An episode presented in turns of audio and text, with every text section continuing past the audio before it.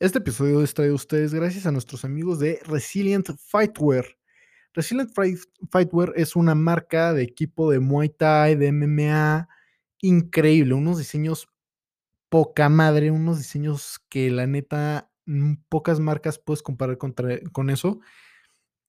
Unos shorts súper chingones, los mejores shorts de Muay Thai que he utilizado en mi vida, unas playeras súper suavecitas, súper cómodas, unas sudaderas inmaculadas, hacen de todo. También acaban de sacar unos guantes de MMA de box o de Muay Thai, como los quieras utilizar.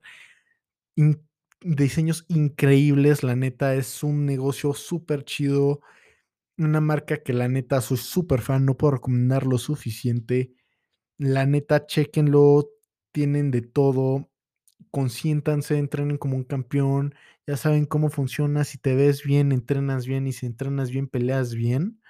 Así que vayan y consiéntanse. También este episodio también está traído ustedes gracias a los amigos de Sponsor the Fighters. Sponsor the Fighters es una comunidad online dedicada a conectar atletas de deportes de contacto con marcas que puedan representar y que puedan ayudar a crecer. Ahora, también si eres una marca, también te puedes unir a la comunidad para encontrar atletas que puedan representar tu marca y lo puedan y puedas apoyar a estos mismos atletas a que crezcan en su nivel y al mismo tiempo crezca tu marca como tal. Lo único que tienen que hacer siendo una marca o un atleta es entrar al sitio web, llenar unos formularios y ¡pum! Ya eres parte de la comunidad. Ya sea como atleta o como marca, nada más tienes que llenar el formulario adecuado y ya estás en el listing y ¡pum! Te van a, te van a ayudar a conectarte con marcas o van a ayudarte a conectarte con los atletas que necesitas para que tu marca crezca y es una forma de crecer increíble. La neta, no puedo recomendarlo lo suficiente. Mm, de hecho, ellos mismos me conectaron con Resilient Fightwear. Disfruten ese equipo, disfruten ah, ah, y busquen el apoyo con esa comunidad. La neta, es increíble lo que ellos hacen. Damas y caballeros, ladies and gentlemen. My name is Big Mo, and I am pleased to welcome you to your podcast main event. Introducing first your host. He hails from Mexico City, Mexico, presenting Che Monster, Jose Manuel.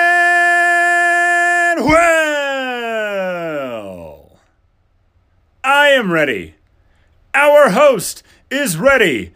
Are the listeners ready? No, I said podcast listeners tuning in across the world. Are you ready for Che Monster Talks? Bueno, el invitado del día de hoy, eh, ya no sé si, de si considerarlo influencer, pero por lo menos es, es, alguien que le gusta mucho platicar sobre, este, sobre esta cosa hermosa que tristemente es un arte que se está perdiendo. Este, cinta morada en, en Jiu-Jitsu, cinta morada en conocimiento de relojes. George, ¿cómo estamos? Hola, hola, ¿cómo están? Qué gusto estar aquí para platicar un ratito. Antes que nada, George, eh, la pregunta que cualquier persona que te sigue se estará haciendo es, ¿qué reloj traes puesto ahorita? Hoy me puse, a ver, déjame lo quito para poder enseñarlo bien. Me puse uno de los nuevos de mi colección. Es un Tudor Pelagos. Es una preciosidad con, con carátula azul. De lo mejor que tiene que ofrecer Tudor, la verdad. Y es nuevecito, me lo compré hace como dos días. Ándale. Eh, eh, es, es, increíble la colección, o al menos la, la de ventas también, porque además sé, que también tienes la, la tuya y la, y, la que se va reciclando, ¿no? Por, por, así decirlo, que la neta está muy padre. Ahora, eh, yo, yo sé que a mí nadie me preguntó, pero también quiero presentar el que, el, un IWC. Ah, cool. el, el, el, Petit Prince, ¿no? El del Principito. Qué bonito. Me iba a poner ese, pero, pero no me decidí por el Tudor hoy. Eh, es que también, qué, qué, qué, tragedia que ahorita ya mucha gente no, no, no, no entiende el arte que hay detrás de los relojes, ¿no? Sí, yo creo que, este, pues más que, yo creo que es una fase que va a pasar. Los relojes tienen existiendo más de, que te gusta? 200 años. Y como que empieza a subir y luego sale algo nuevo con tu el reloj de cuarzo y entonces los relojes mecánicos van para abajo y luego otra vez como que se empieza a, retomar su camino y otra vez pon tú que vuelven a salir los, los smartwatches y otra vez empiezan a ir para abajo. Entonces yo creo que es más como un efecto de fluctuación que, que tiene pues todo esto. Entonces yo, yo espero que las nuevas generaciones pues retomen este arte o ese amor por, por los relojes. ¿Tú qué opinas? A mí me encanta, o sea, yo empecé, o sea, también tengo de cuarzo, o sea, acá tengo mi G-Shock, que es el tanquecito que yo creo que casi todo el mundo debería tener, porque estas cosas te, prueba, te, aguantan hasta balazos casi casi. están hechos a la misma fábrica que Nokia, no tengo evidencia, pero tampoco tengo dudas. sí. Pero pues sí, o sea, yo empecé a usar reloj de que a los ocho años, de que tenía un Timex, porque, porque veía a mi papá siempre con su reloj y era, ay, quiero uno, y me, y me regaló así un Timex que tenía, que tenía mi hijo, tenemos ese, y desde ahí. Sí, sí, de hecho mi primer reloj fue un G-Shock. A mí me lo regaló una tía en mi primera comunión. Y era un G-Shock, no lo tengo aquí, lo tengo en mi depa, pero era un G-Shock igual todo de acero, súper, súper bonito y me acuerdo que no me lo quitaba ni para dormir. E, es que también es todo un arte y también el, por ejemplo, cosas como lo sería un Rolex o un Tudor o un IWC, lo que está muy chistoso es que los vemos como un objeto de lujo que pues efectivamente lo es así y muchas veces hasta los, los cuidamos de más cuando en teoría están como para e, es un avión es un reloj de piloto, es un reloj de combate, o sea, es una cosa que te debe aguantar vara, ¿no? Sí, sobre todo punto hay modelos que son son relojes que están hechos para, o sea, que tienen un, propósito, ¿no? Los relojes de buceo que están diseñados para aguantar 300, 500 metros de presión bajo el agua, los relojes de piloto, por ejemplo, el, el pilot que traes hoy está diseñado para, por si hay algún problema de despresurización en la cabina, que el cristal no salga volando, ¿no? O sea, del cambio de presión, que el cristal no salga volando. Entonces, como que tienen ahí sus, pues su, diseño, pero también su propósito específico, pero es también tanta la, la ingeniería, yo creo, la, yo diría que es una artesanía que va al, pues al diseño y creación de estos relojes que, que ya la gente los cuida más como algo pues súper especial y como un tesoro más que como dicen, como un beater watch, ¿no? O sea, que es como tu reloj de diario y que no importa si se raya, no importa si, si le pegas o si... Y entonces como que, y también como que te pones a pensar y dices, o sea, un, un reloj de, ¿qué te gusta? 100 mil pesos, 150 mil pesos, lo voy a usar de diario, ¿no? Y más como está, pues, la inseguridad ahorita y como, este, no sé, como que es, es una conversación que puedes tener tú y, y obviamente pues si se raya, como que dices, chin, ¿no? Como que, como que te duele, sientes como que, ese, como que ese rayón ya te costó, ¿no? Hay veces que le pegas y dices, puta, es que eso se oyó caro. Exacto. ¿No?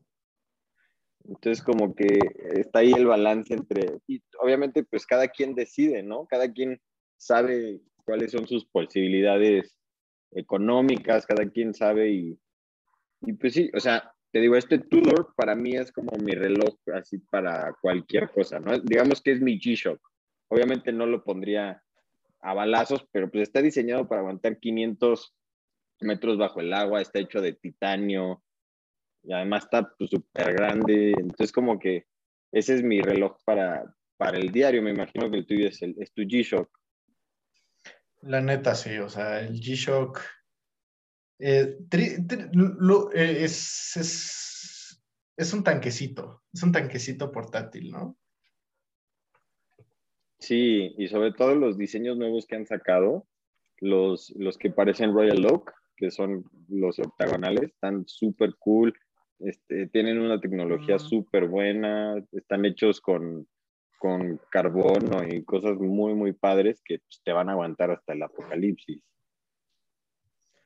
Justo, justo te iba a hacer una pregunta relacionada con el apocalipsis. A ver. A ver, supongamos que tienes así una cantidad pendeja de dinero, ¿no? Pero, y sabes que, el que ya viene el apocalipsis. Solo vas a poder tener un reloj. Un reloj. ¿Qué reloj tendrías para el apocalipsis? Tipo Mad Max. Ay, es muy, es muy buena pregunta, porque podrías irte por diferentes eh, caminos, ¿no? El primero, obviamente, o sea, dices, necesito un reloj que, que aguante todo, ¿no? Entonces, tal vez la decisión novia sería un G-Shock. Pero pues sí, sí me ha hecho esta pregunta varias veces y hay veces que digo, puta, y pues si se va a acabar el mundo, ¿para qué necesito un reloj, no? O sea, pues no necesito estar checando, chi, tenía junta con los zombies. ¿No? Entonces, este, no, como que siento que tal vez no habría necesidad para tener un reloj. Entonces, si pudiera tomar esa decisión, tomaría una decisión así de un reloj súper, así extravagante, súper, que nada que ver. Pero pues sería nada más como, no, pues yo escogería ese. ¿Por qué? Pues porque, pues, sí, no, yo no le veo necesidad a un reloj. Tal vez sería un cronógrafo automático, aunque sé que la respuesta obvia sería un G-Shock o sería un reloj de cuarzo o un reloj solar, con tú. Pero pues ya estando ahí, pues me compraría un, tal vez un AP. Hay uno que está especialmente diseñado para, como para el apocalipsis, que se llama el Survivor, o es una cosa así. Es un reloj enorme que tiene guardas para los pulsadores del cronómetro hecho de fibra de carbono que cuesta como 5 millones de pesos. Y yo creo que me compraría ese, literal, nada más para que se vea así tipo Mad Max, porque en realidad ni lo usaría ya, aunque se, aunque se este, descomponga o así, pues no pasa nada, ¿no? Eh, hay de ese, yo creo que sería punto. Ándale, exacto, sí, porque yo no le, yo no creo que tendría uso un reloj si ya se va a acabar el mundo, pues te da igual si son las 7 de la noche o las 7 de la mañana. Bueno, ahí tienes un gran punto, pero en una, en una sociedad distópica, pues más o menos como para decir, no, pues es que eh, tengo que, si, si tales no regresan en 5 horas, pues ya tengo que ir a buscarlos, así que hay un cronógrafo, cosas así, ¿no? Sí, o ahí fíjate que hay uno que se llama el Breitling Emergency, Ah, que es un reloj de acero que tiene un como módulo que lo activas y activa un sonar o un, beacon que le llega una alarma a la Royal Air Force o no me acuerdo a quién y te rescatan, pero si lo activas por emergencia te cobran una multa como de 50 mil dólares, Sí, igual y ese. ¿Tú cuál te llevarías? Híjole, yo, yo creo que no, sé por qué, pero yo creo que me quedaría con una, una IWC. O sea, se me hace que es mi marca favorita desde chiquito. Así los veía como de wow, se me salían los ojos. Y pues uno con doble, el del pequeño príncipe del doble cronógrafo, o sea, sirve bien, tienes dos cronógrafos, no tienes que preocuparte por pilas y aguantan vara. Sí, la verdad es que sí. Sí, ese pilot está precioso, además que se siente súper pesado, ¿no? Digo, tú que lo tienes ahí, a mí me sorprendió la verdad lo pesado que estaba cuando fui a, a probármelo. Y me encantó y pues ya, ya ves la trampa que siempre nos hacemos de, ay, solo voy a ver a la tienda, ¿no? Solo voy a probármelo y toma, sales con varios meses de deuda. Sí, caray. Es, e, e, es, un, es un gusto, o sea, yo pensaba, uno que piensa, no, pues el jiu-jitsu ya es un hobby caro, porque luego te, te enganchan con los guis y estás viendo Instagram y es como, no manches, este gui se fue poca madre, que yo sé que tú eres jiu-jitsero y sé que eres fan de 14 Brand. Nunca he comprado nada de ellos, pero luego sí pasa que estás viendo, ay, no, este gui se ve poca madre, yo también le entro al Muay Thai y al MMA, así que imagínate todavía más de, no manches, estos shorts están poca madre y vale madres, ¿no? Y los tenis, que también ya vi que ya le estás empezando a subir contenido al respecto.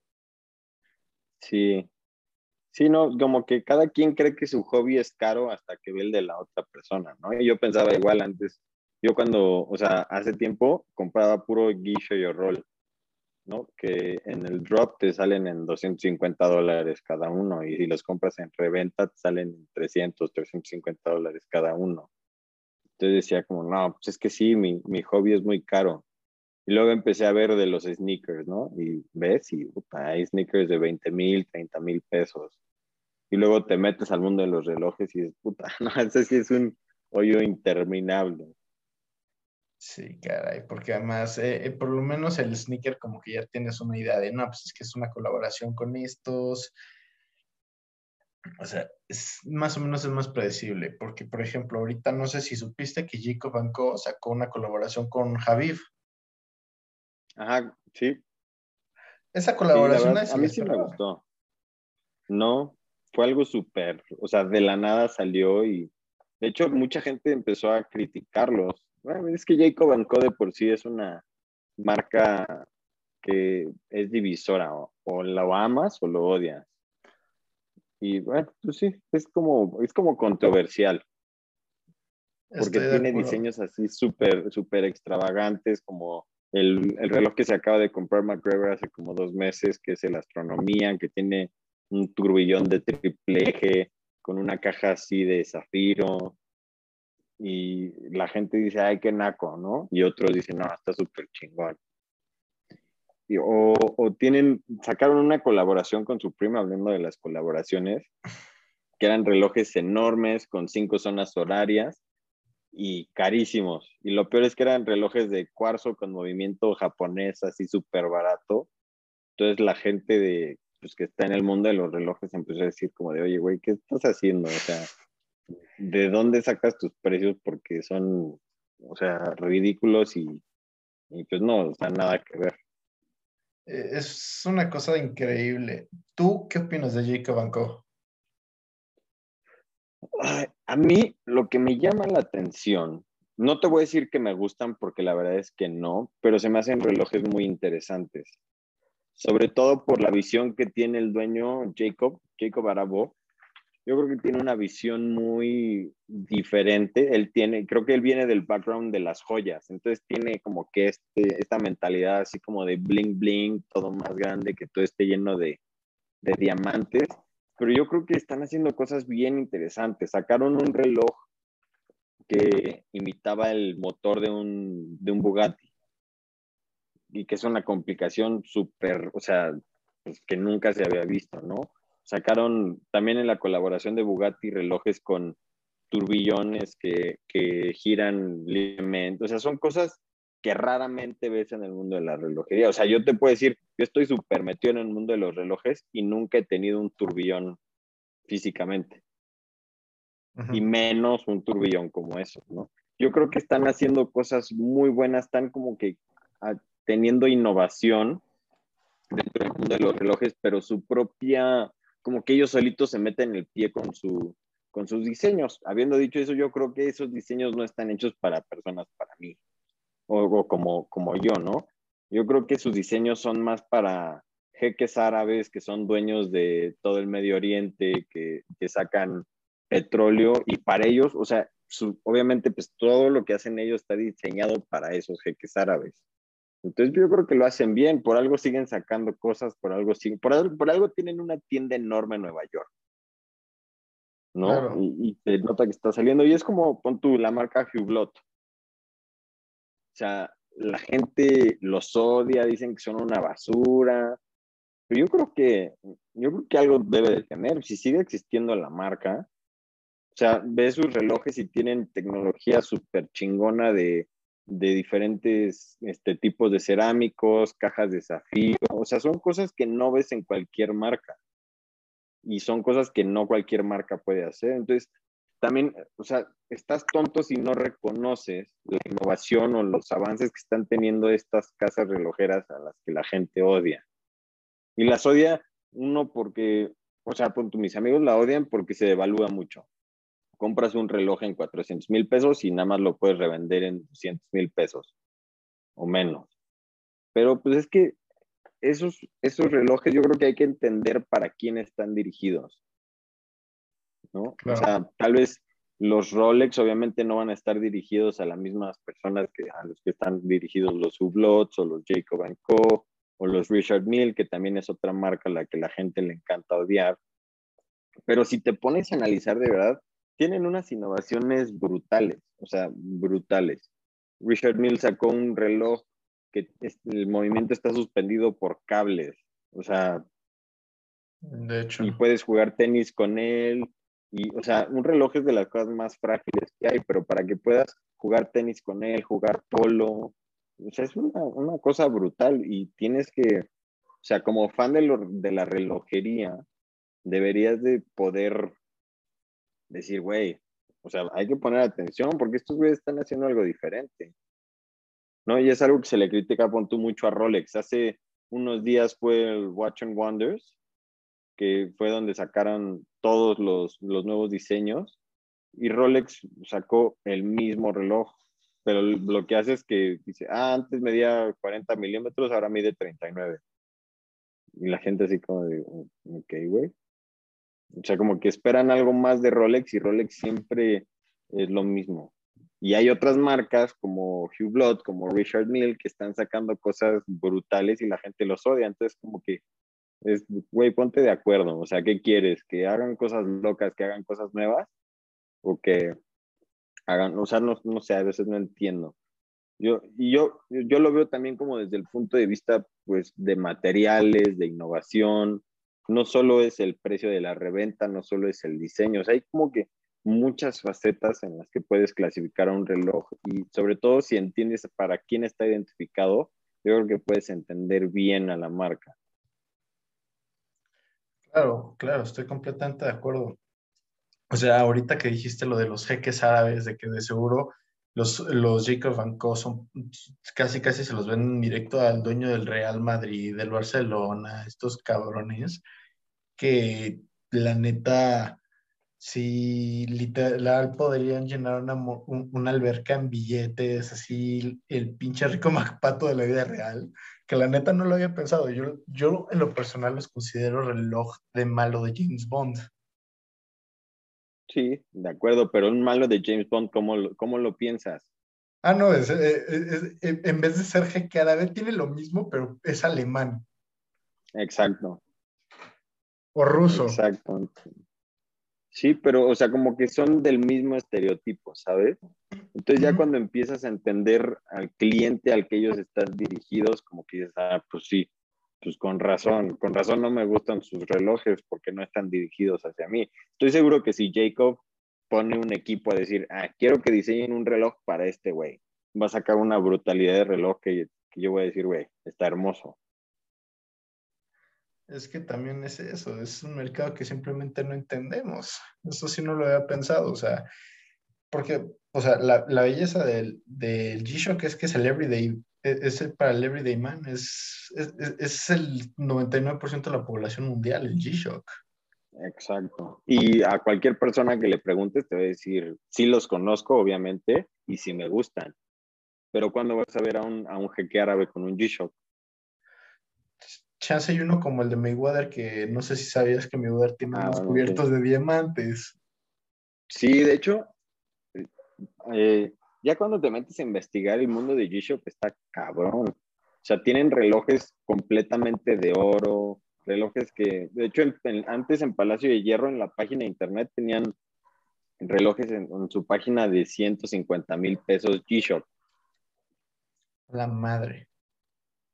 Entonces, como que pero pon tú, esos relojes tampoco están dirigidos hacia nosotros. Esos relojes están dirigidos para empresarios chinos, para, para así. Incluso, o sea, si te das cuenta, todas esas marcas, Patek Philippe, Audemars Piguet, incluso Hublot, Richard Mille, todos ellos hacen ediciones especiales, pon tú, del Año Nuevo Chino. Porque la cantidad de dinero que hay en China, güey, es, es brutal. Es brutal, sobre todo en Shanghái, es una cosa ridícula y esas ediciones especiales se venden antes de que salgan a la venta. Este, o sea, antes de que los revelen ya están vendidos y son, son especiales para sus clientes así súper, súper exclusivos. Sí, claro. Pero porque están dirigidos hacia allá. O sea, o sea, tú como persona normal puedes decir, ay, no me gusta, pues sí, pero es que una no está dirigido para ti y lo más seguro es que igual y nunca lo, nunca lo puedes ni siquiera ver, ¿no? Ni ya deja tú tocar o tener. Es que sí es una cosa increíble pensar el, eh, eh, que, que el, un, un Timex de 250 pesos y un Richard Miller o un, eh, o un, un Banco de 5 millones de pesos son la misma especie de concepto. Sí, o sea, es que es, es, es como que difícil que, que, tu que tu mente lo pueda entender, porque incluso yo he pasado por lo mismo, ¿no? O sea, había veces que decía, que veía y pon tú, te pongo un ejemplo, los sneakers Gucci, que cuestan como 16 mil pesos, más o menos, no sé. Y, los veía y decía, güey, yo no me compraría eso, o sea, ¿quién va a gastar tanto dinero en unos sneakers, no? Pero ya cuando empiezas a, como que empiezas a cambiar, empiezas a entender, incluso pues ya empiezas a tener más lana, ya te puedes dar ciertos gustos, dices, ay, güey, ya le encontré el, como que el sentido a este pedo, ¿no? O sea, muchos me decían, ay, pues es que, ¿para qué me compro los sneakers Gucci si tengo los Stan Smith? Que prácticamente es el mismo diseño, ¿no? Los tenis blancos que te sirven para verte fresón. Pero, güey, no están hechos para lo mismo. O sea, los Stan Smith están hechos para, para todos, para que todos lo puedan tener. ¿No? Y los sneakers Gucci, o sea, ya que los tuve y los vi, dije, güey, pues sí se ve la calidad, se ve que le meten. O sea, obviamente tienes que entender que estás pagando más por la marca, pero estás pagando por un estatus. Y ya sea en Rolex, ya sea en Ferrari, ya sea en Gucci, en Louis Vuitton, estás pagando por estatus, porque la gente te vea de cierta manera cuando tú estás usando sus productos. Y el que te diga que no es cierto, te está mintiendo, güey. Eh, eh, es completamente cierto, es la misma, eh, o sea, hasta un cierto punto, es la misma razón por la cual no usas la, la, misma playera después de que está toda sudada y manchada, o sea, porque, porque te importa la imagen que proyectas hacia otras personas. Sí, y o, te debería de importar la imagen y cómo te ve la gente. O sea, porque es súper importante. Si no, ¿para qué tenemos ojos? ¿No? O sea, el humano seguía cañón de la vista y de lo que está viendo. O sea, o que tú te vas a enamorar de una, de una chava porque dices, no, es que es súper inteligente. Sí, güey, pero ¿qué fue lo que viste antes? Ajá, ¿no? O sea, como que la ves y dices, ah, me gusta, ya la conoces y dices, ah, además de estar bonita, es súper inteligente, ¿no? Pero eh, la gente a veces es bien hipócrita, güey. O sea, porque dicen, no, es que, o sea, a veces me escriben en comentarios, no, pues es que el dinero te cambió, yo nunca, yo nunca gastaría eso. O sea, a mí mi Timex sirve igual. Sí, güey, o sea, está bien, estoy de acuerdo que tu Timex te da la hora igual que mi reloj, pero no están diseñados para lo mismo. O sea, la gente no te va a ver igual, y perdón si suena superficial, pero la gente no te va a ver igual si traes un Timex, así traes un Rolex de oro, güey. Estoy completamente de acuerdo. y, y, no sirven para lo mismo. Un Rolex no está hecho para darte la hora. Te la da, pero no está hecho para eso. Está hecho para que tengas estatus, está hecho para que recuerdes algún momento especial, pero no está hecho para, para dar la hora, güey. Y el que te diga eso es porque no entiende, porque todavía no ha tenido una probadita de ese mundo. Sí, también, o sea, por, por, ejemplo, y esto también es, es, algo que sabes que ya, ya tienes un legado, o sea, en el momento en el que si te compras un Rolex, un IWC, un Patek, eso, sé, sé, que cuando me muera, le voy, este reloj va a ser de mi hijo, de mi nieto, de mis nietos, o sea, estas cosas o sea, en realidad tú no eres, yo no, en, en realidad tú no eres dueño de tu IWC, güey. Nada más lo estás cuidando por esta generación. Sí, sí, de hecho justo ese es el lema de Patek Philippe. El de Patek Philippe dice que tú nunca eres dueño de Patek Philippe, nada más lo estás cuidando para tus hijos y para sus nietos. Y pues sí es verdad, o sea, es que mi, que mi hijo use este reloj y diga, ay, güey, este reloj lo usa mi papá, ¿no? Y este se lo compró cuando este, cerró su primer negocio, cuando X o Y razón, y, que lo puedo usar con orgullo. Estoy completamente de acuerdo. De hecho, acá, como sabía que hablar contigo, pues aquí este estuchito que tú me recomendaste. Mil gracias. Aquí yo tengo el mío también. No sé dónde está, pero aquí lo tengo. De hecho, ahorita que hablas de eso, acá tengo este, e, este Universal, Universal Genere, que es, este me lo dio mi abuelo cuando cumplí 18 años y es el reloj con el que se casó.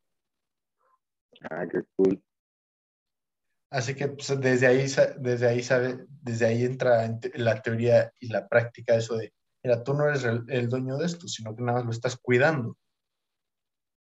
Sí, no, además está súper chingón que tu abuelo, no sé, ¿tiene más nietos? Sí, soy el mayor. Soy el mayor. Ahí está. Entonces, o sea, también como que tú dices, verga, o sea, mi abuelo decidió que yo soy lo suficientemente especial para darme el reloj con el que se casó, ¿no? Y eso como que, pues te, te da así como de que, güey, o sea, como que te da todo un feeling, ¿no? Porque no es solo un reloj, o sea, los recuerdos de tu abuelo te hace sentir especial, además de que cuando te pones ese reloj como que te da un boost, eh, o sea, no sé, si no lo has sentido o si la gente no lo ha sentido no me va a entender, pero cuando te pones algo así como que es algo muy diferente. Te, infla, te infla el pecho, te sientes... Exacto. Como se paran los gorilas, lomo plateado, que es chichi afuera, espalda completamente recta, o sea, te da un boost de energía, estoy completamente de acuerdo. Sí, o sea, como que, y de hecho yo también hablo en eso en algunos de mis videos, yo tengo un outfit con tu especial para ocasiones que sé que necesito como que ese boost especial de energía.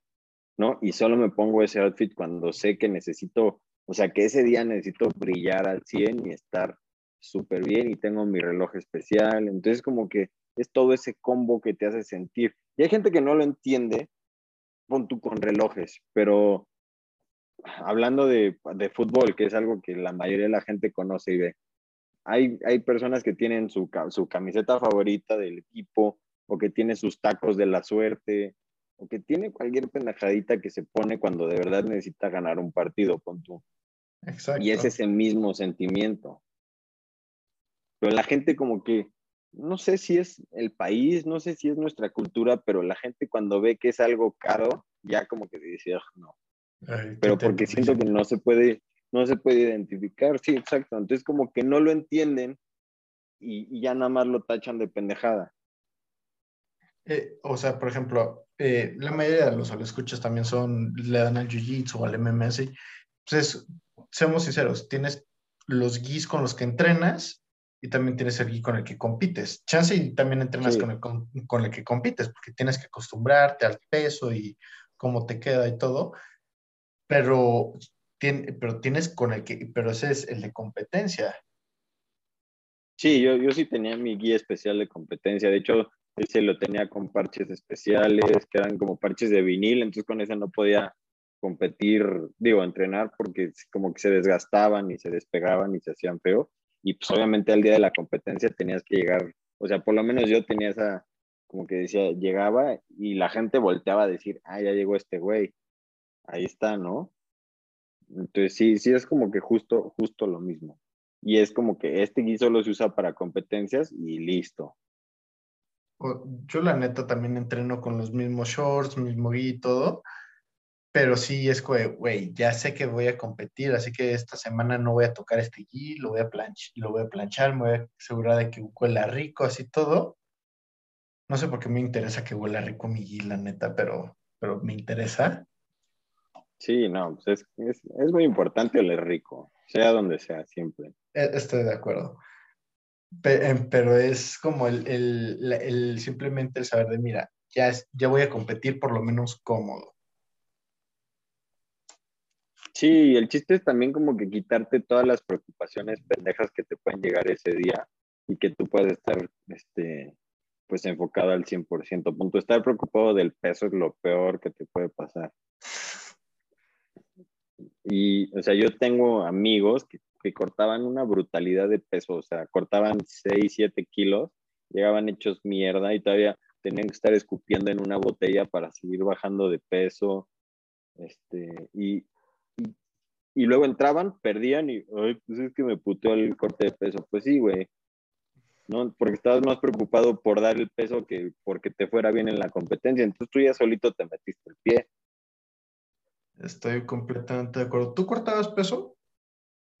Yo cortaba como, lo más que llegué a cortar fueron como cuatro kilos, pero normalmente hacía dieta bien y terminaba cortando nada más como dos kilos, uno o dos kilos. Y no era tan, no era tan agresivo con mi cuerpo. Entonces llegaba y podía, este, pues, desayunar algo, seguir tomando un poco de agua y ya, ya lo tenía también como que súper medido, porque ya sabía, o sea, tenía mi guía de competencia justo, porque ya sabía cuánto pesaba literal al gramo. Entonces ya nada más sabía hasta qué peso tenía que cortar para poder cenar, incluso hasta desayunar y cosas así. La neta, qué envidia. Yo, para, para eh, me tocó hace, bueno, hace poco, eh, hace más de un año, antes, poquito antes del apocalipsis, de la pandemia, perdón,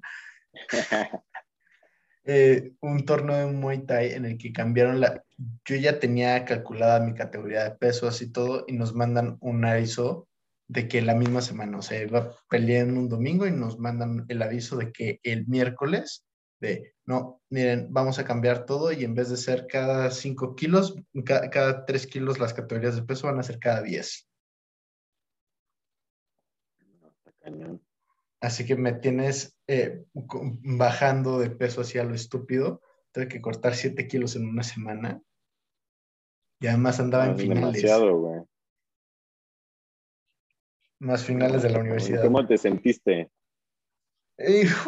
Me, sentí bien, o sea, competí bien, peleé bien, todo, pero me gustó mucho porque es el contraste, ¿no? Es que, porque eh, no hay nada más chingón que cuando terminas con el sufrimiento, ¿sabes? Sí, que, que, acabas de cortar peso y ya te puedes ir a comer unas hamburguesas y unas donas. Eso eh, yo creo que eso es de lo que más extraño de los torneos, irme a comer con mis amigos después el contraste de ya estuve a dieta, ya me, me sentía la chingada, ya todo, ya me deshidraté tantito todo, ahora vámonos por unos tacos al pastor. Sí, sí, la verdad era bien chingón. Y sobre todo el ambiente y todo era lo más, lo más cool. La verdad es que sí extraño competir. Esperemos que ya pronto empiecen a regresar los torneos. Sí, caray, sí se extraña demasiado esto de la eh, estaba escuchando de no hay nada más frustrante. Eh, vi, me salió un meme en Facebook que era de, ¿crees que, que estás frustrado porque no puedes coger en, pandemia? Imagínate, hay un chorro de peleadores que no pueden ni hacer sparring. Sí, sí, está cañón. Entonces, es, es que te cambió la vida y sobre todo nosotros que hacemos deporte de contacto, este, como que, güey, se te acabó todo, ¿no? Porque punto en el jiu-jitsu pues tienes que estar aquí pegadísimo a la, a la otra persona y cómo, cómo sabes que no tiene COVID, ¿no? Y cómo vas a entrenar con cubrebocas, imposible. De hecho, sí, está, pues puedes inventar sus misiones con el cubrebocas. Sí, pues imagínate. Vas a ver que en unos meses van a empezar a salir memes de jiu-jitsu o incluso submisiones, no sé si sigas, por ejemplo, Rory Guard Assassins y cosas así, que lo hacen submisiones de que loquísimas, vas a ver que pronto van a empezar a hacer estrangulamientos con el mismo cubrebocas. Sí, sí, de hecho hubo uno que, o sea, no con el cubrebocas, pero estaban haciendo estrangulamientos con la cinta y cosas así ya súper ilegales, que creo que hubo un japonés que lo hizo en un torneo y lo abucharon pero pues sí, es la evolución. Tienes que usar lo que, lo que tienes, ¿no? Es lo que dicen. Lo que tienes cerca es lo que tienes que usar. Es más, pásame una, una silla y un bat. un machete a la chingada. Sí. Si está ahí, pues obviamente lo voy a usar. Ay. Ahora, eh, una pregunta, ¿cómo, ¿cómo empezó esta idea de empezar a crear contenido de relojes? Pues todo empezó yo trabajo en Liverpool, yo, trabajo en compras en, Liverpool y cuando yo entré a trabajar ahí, era, el, uniforme era traje obligatorio, o sea, traje, corbata, zapato, o sea, tenemos que ir súper, súper formales. Y me di cuenta que la gente no se sabe vestir. O sea, deja tú ya vestirse así de... El, y yo siento que el traje es muy de, te pones traje, pues te tienes que ver bien y, o sea, usar el traje como se debe, ¿no? Y me di cuenta que todo lo que yo sabía fue porque se lo aprendí a mi papá. O sea, porque lo veía o cuando me tocaba ir con él a algún evento, él me decía, no, mira, no de la corbata se hace así, este, los zapatos siempre tienen que estar bien boleados, bla, bla, bla, bla. Me di cuenta que mucha gente de verdad no tiene ni idea. Y sobre todo que, que estaban desaprovechando una oportunidad muy buena de, pues, verse bien. O sea, como decimos, la gente te juzga por cómo te ves.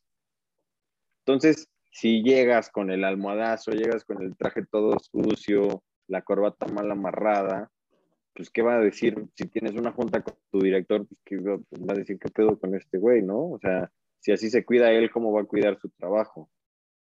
Puede que no sea cierto, pero ya la gente tiene que, está como preconcepción de, o, un prejuicio, digamos.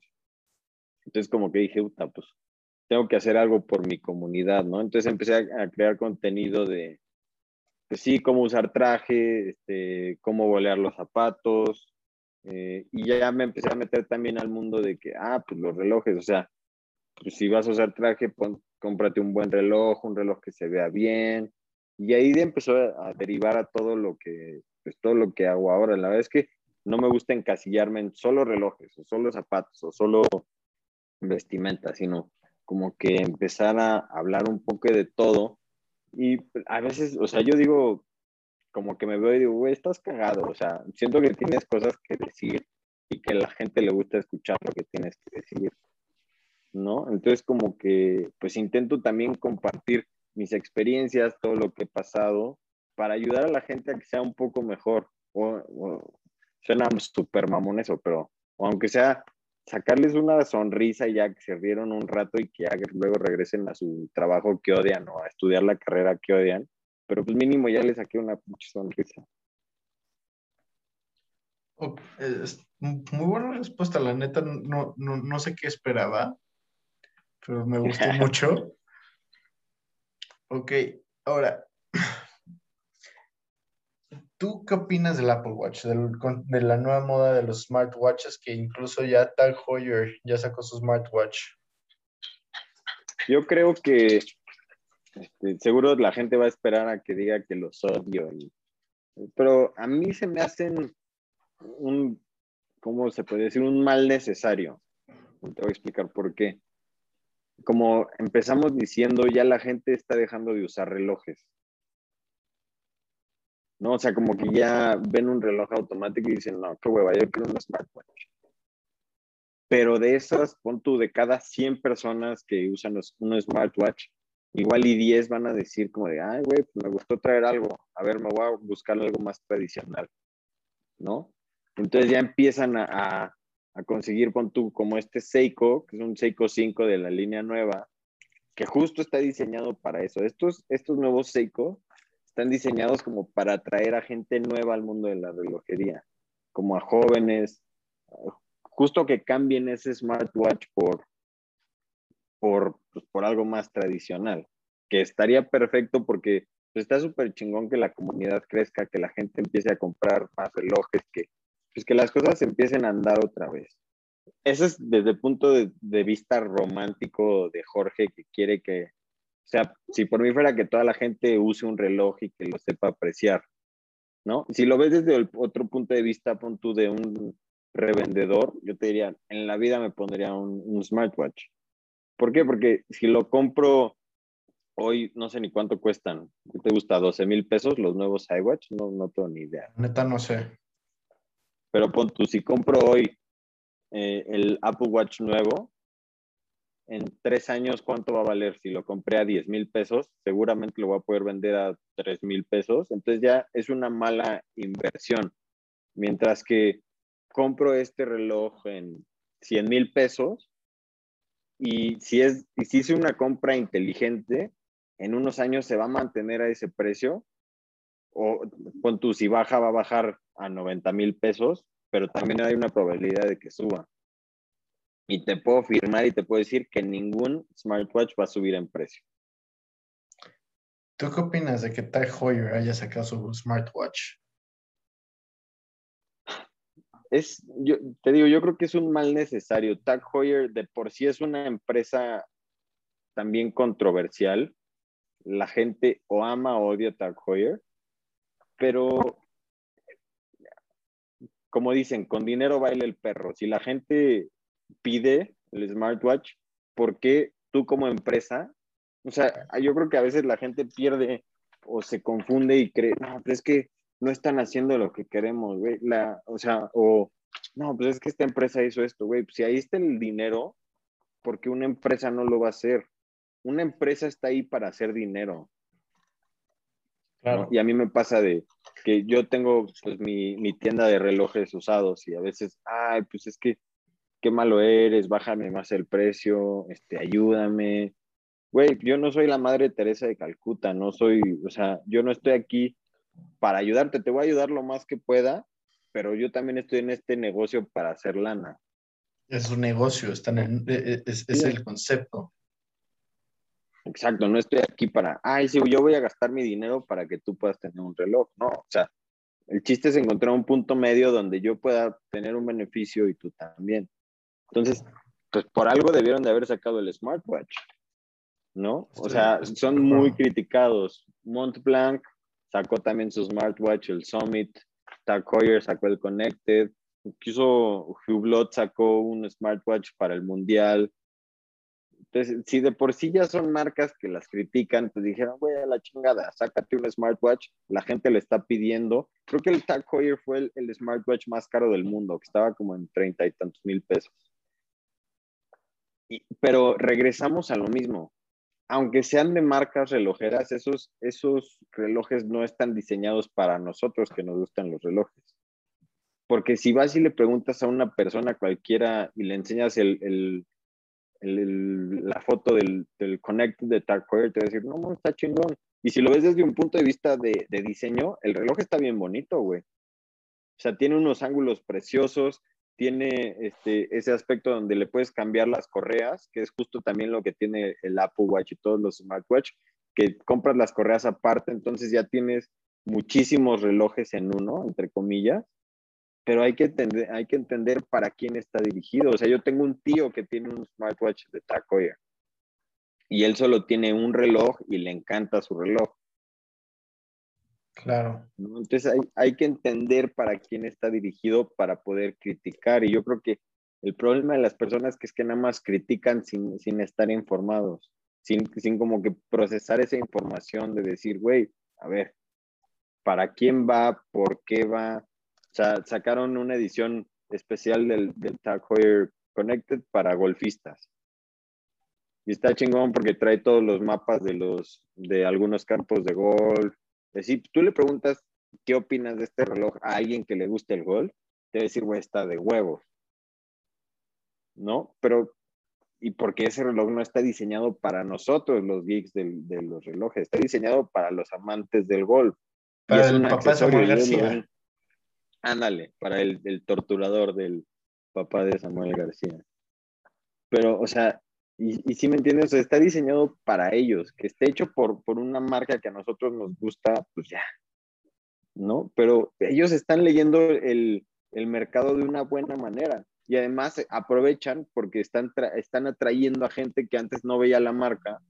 Entonces ya todos los que vieron el, el Tag Connected de Golf dicen, ay, güey, ah, mira, además esta marca tiene tiene relojes tradicionales y ya investigan y se meten y ven, y de cada 100 igual ya traen a uno, pero ya trajeron a alguien que si no fuera por ese, ese smartwatch no hubiera entrado al mundo de los relojes. Estoy completamente de acuerdo, la neta estoy completamente de acuerdo. Ah, y ahora, este, a ver, una pregunta. Para la gente que, que apenas le interesa, porque eh, el mundo de los relojes, ¿no? O sea, porque la neta yo reconozco que en mi caso raro tengo 21 años y me encantan, pero pues, ya tengo varios amigos que me dicen de, oye, güey, pues quiero comprarme un reloj y no sé qué. ¿Cuál sería, cuál dirías que es como el, el, ¿cómo se llama? El getting drug, así la primera probadita. Yo creo, eh, yo creo que cuando empiezas a comprar relojes no quieres gastar mucho. Y ese tal vez puede ser una misconcepción mía, pero, o sea, siempre me escriben y, oye, me estoy metiendo, tengo con tu dos mil, tres mil pesos para, para comprarme un reloj, porque igual y piensan que eso cuesta, porque vas a Liverpool, vas a Palacio y ves los Michael Kors o ves este, los Armani Exchange que están súper de moda y que los ves en ese precio y dices, ah, pues ahí más o menos, ¿no? Seguro este es bueno. Pero yo creo que, y yo promuevo mucho este reloj, no porque me paguen, ojalá me pagaran, pero porque yo lo tuve y fue de mis primeros relojes y es el Invicta Pro Diver, el automático. Es un reloj súper chingón, para los que lo quieran checar, lo pueden encontrar en Amazon. Normalmente varía entre, o sea, lo más caro que lo he visto es, ha sido 2.300 pesos y he visto que bajan hasta los 1.000, 1.300 pesos. Pero es un reloj que tiene una maquinaria súper buena, trae extensible de acero, este, tiene resistencia al agua, además la parte de atrás puedes ver la máquina, entonces como que trae todo lo que quiere un iniciante del, en el mundo de los relojes, no gastas mucho, además es súper versátil porque le puedes cambiar la, la correa y se ve bien con todas las correas, entonces tienes como que muchos relojes en uno. Y ese, cuando puedes ver el, movimiento de atrás, es, para mí es súper chingón. A mí me encantaba desarmar cosas para ver cómo funcionaban. Y ya con este, o sea, los abro y digo, güey, está bien chingón, ¿no? Y me pasaba horas viendo los mecanismos y viendo cómo funcionaba. Luego me compraba relojes así como que no funcionaban para abrirlos y ver si los podía reparar. Nunca pude reparar ni madres, pero ahí los tenía y ahí estaba abriendo los relojes, ¿no? Pero yo creo que si quieren empezar con un buen reloj y no quieren gastar mucho, cómprense el Invicta Pro Diver automático. Que es una marca que también recibe un chingo de hate. Demasiado hate. Yo siempre la recomiendo y me dicen, ah, es que Invicta es una basura. Y claro que no. O sea, ah, regresamos al mismo punto. Tienes que entender para quién está diseñado. Invicta está diseñado para el mercado americano. Que tú llegas a Estados Unidos y ¿qué es lo primero que te encuentras? Te encuentras un gorilón que pesa 200 kilos, que mide 2 metros, y que si se pone, que si se pone este reloj, güey, se va a ver ridículo. Sí, claro. ¿no? O sea, si se pone un reloj de, de 30 y tantos milímetros, vas a decir, güey, ¿qué haces? O sea, traes un reloj de señorita. Sí. Entonces, para ellos está diseñado ese reloj, que es una madre de este vuelo, que a mí se me vería como reloj de pared, pero para, para él pues, se le va a ver como un reloj normal, literal. Y tengo un amigo que, que mide, de hecho entrena Jiu-Jitsu. Es un sommelier que conocí en el Jiu-Jitsu y mide dos metros, güey, y pesa 120 kilos. Me dice, güey, es que sé que todos critican el, el, a los Invicta, pero a mí me encantan porque a mí me quedan muy bien por mi tamaño. Y ahí fue cuando dije, pues sí, güey, igual y a la gente no les gusta Invicta porque no lo entienden, porque no entienden para quién está dirigido. Exacto. ¿no? Y entonces ellos sacan este, este modelo del Invicta Pro Diver que yo creo que no la suficiente gente lo conoce. Todos cuando dicen Invicta dicen, ay, sí, este, relojes enormes, de colores muy extravagantes y, este, y feos. Güey, si te, o sea, te pones a investigar, Invicta tiene modelos bien chingones. O sea, bien, bien chingones, modelos de tamaño normal, pero ya como la gente vio que, que, que tienen relojes grandes y feos, ya no quiere ver lo demás. ¿No? Y mira, o sea, te, te puedo comparar. Este Seiko, que es de la, el que te enseñé hace ratito, que es la nueva línea, trae el mismo movimiento que trae el Invicta. Trae también este, el extensible de acero. Trae, o sea, ni siquiera tiene la misma resistencia a la presión del agua que tiene el Invicta y cuesta cuatro o cinco veces más. Sí. ¿No? Entonces, como que yo lo veía y decía, güey, o sea, ¿cómo puedes nada más tirar a una, a una marca por algún uno o dos modelos que no están dirigidos para ti y te estás perdiendo de cosas muy, muy buenas. Exacto, es como decir de no, güey, es que me cagan los Ferraris, o sea, son demasiado rápidos para la Ciudad de México, güey. Sí, o sea, güey, exacto, o sea, Sí, pues es que me caga Ferrari porque aquí lo vas a destrozar con los, con los baches. Sí, güey, pues es que no está diseñado para estar aquí. O sea, ese está diseñado para correrlo en, la bahía francesa o, en la carretera alemana que no tiene límite de velocidad. O sea, hay que entender el, contexto de, todo para, para poder apreciarlo. Claro.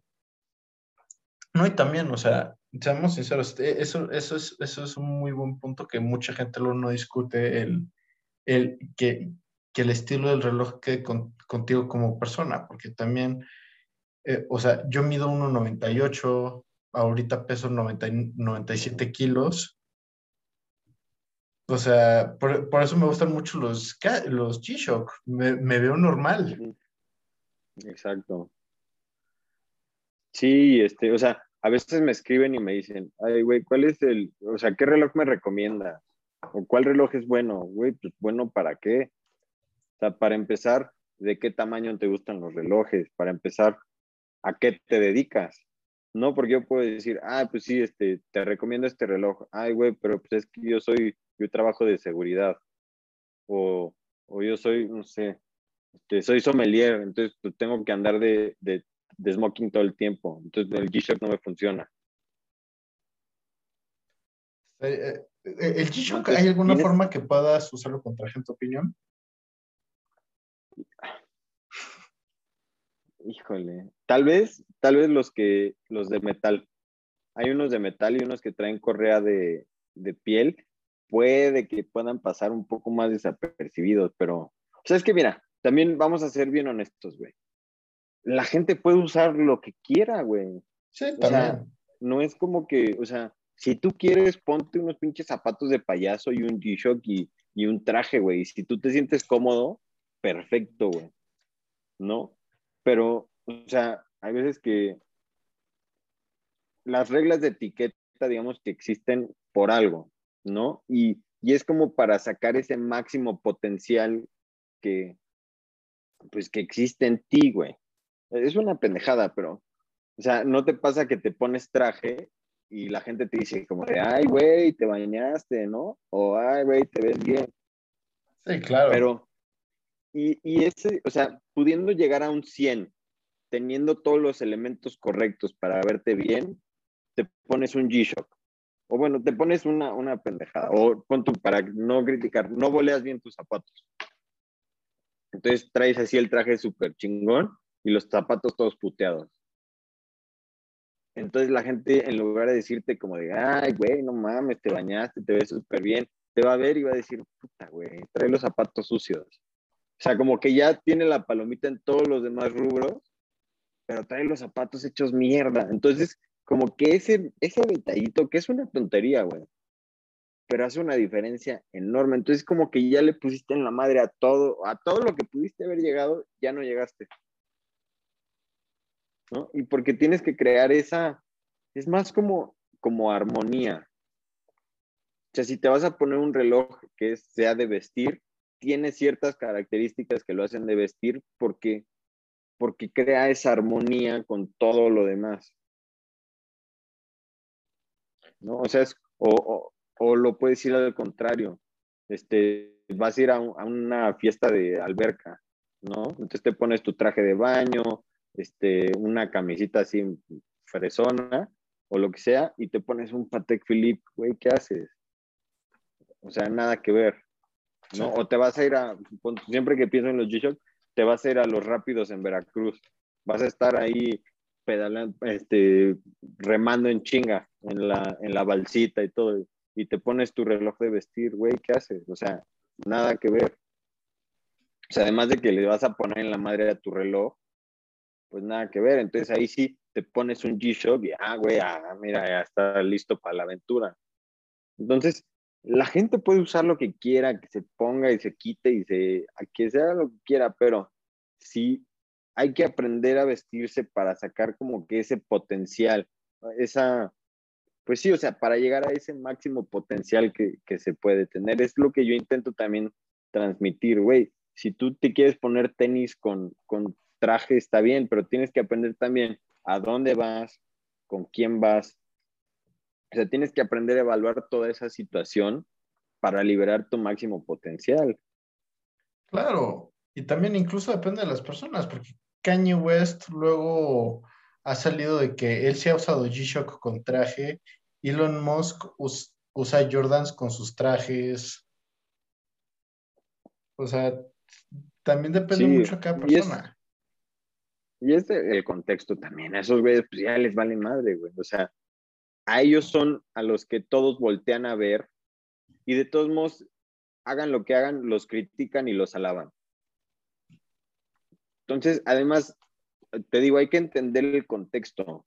Si tú vas a, pon tú a un red carpet y te vas vestido como todos, de smoking, así negro, sin nada más, ¿quién va a hablar de ti, güey? Claro. Pero en cambio llega, llega Elon Musk con su smoking y con unos Jordan. Entonces ya, pum, todas las, más, todas las cámaras lo voltean a ver a él. Entonces ya se vuelve el centro de atención y está logrando lo que quiere. O, o a Kanye West, de que, güey, ¿qué reloj traía Kanye West? Un G-Shock, no mames, no sé qué. Pero ya están hablando de él y ellos entienden, ellos saben jugar ese juego mental de que quiero pasar desapercibido, pues me voy X. Pero, ah, mira, o voy a estrenar mi, mi, mi nuevo disco en, dos semanas. ¿Cómo puedo hacer que estén hablando de mí desde antes para, para crear como que ese hype de mi disco y que la gente esté escuchando de mí desde antes? Ah, pues me pongo unos Converse con, con el traje o me pongo un traje de color amarillo. ¿No? Entonces ya como que entienden y la gente empieza a hablar de ellos y logran su cometido pero hay que entender el por qué y para qué. Eh, eh, es, que sí. Eh, por ejemplo, Dennis Rodman. Dennis Rodman es el mejor ejemplo.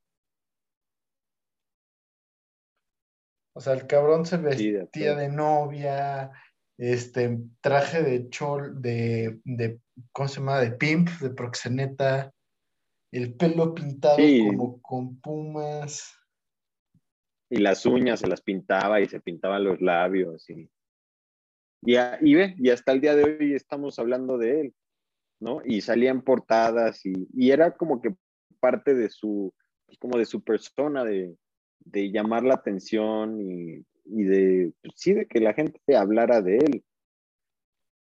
¿No? Y además eso ya te da un extra de que además era súper buen jugador y este, o sea, como que es, ¿sí me entiendes? Ahorita yo creo que, el ejemplo más relevante ahorita podría ser Conor McGregor.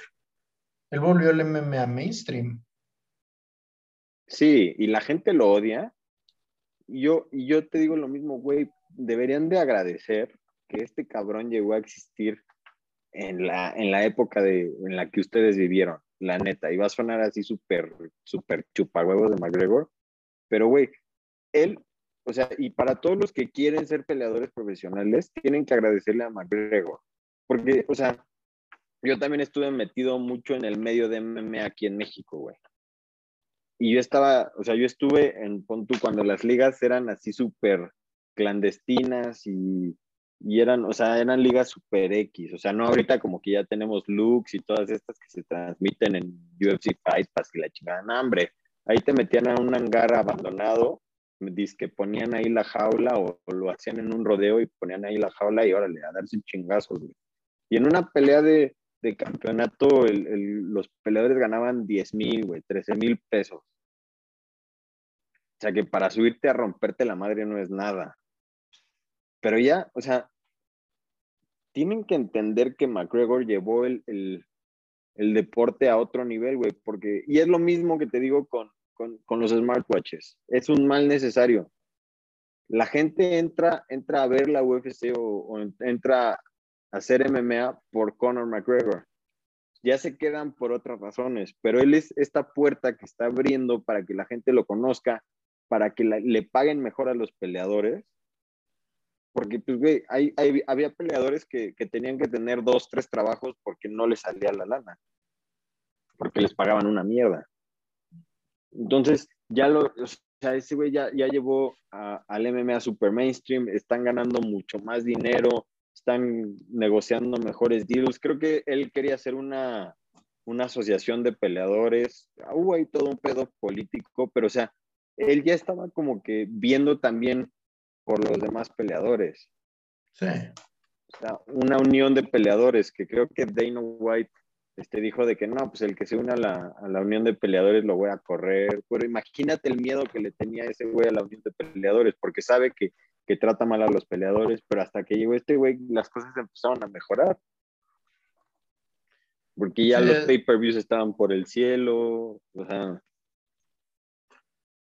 ¿Tú quién crees que gane la tercera de Portier versus McGregor? Ah, a mí me gusta mucho McGregor, la, la neta. Por todo lo que ha hecho, por todo. A mí me gusta, uno, el juego mental que tiene es una bestialidad. Sí.